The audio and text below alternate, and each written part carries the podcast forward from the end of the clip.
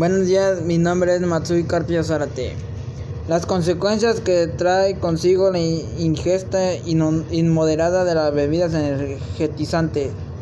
El consumo exclusivo o cafeína puede conducir a efectos negativos para la salud, tales como náuseas, alteración del sueño, problemas cardiovasculares y nerviosismo.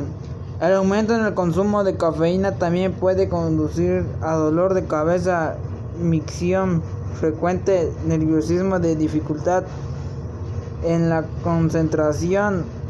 Los ingredientes no regulados en las bebidas energéticas pueden interactuar con, con cierto medicamento. Puede causar varios problemas de salud para niños. Es necesario aumentar la conciencia de los efectos de, de las bebidas energéticas en los adolescentes.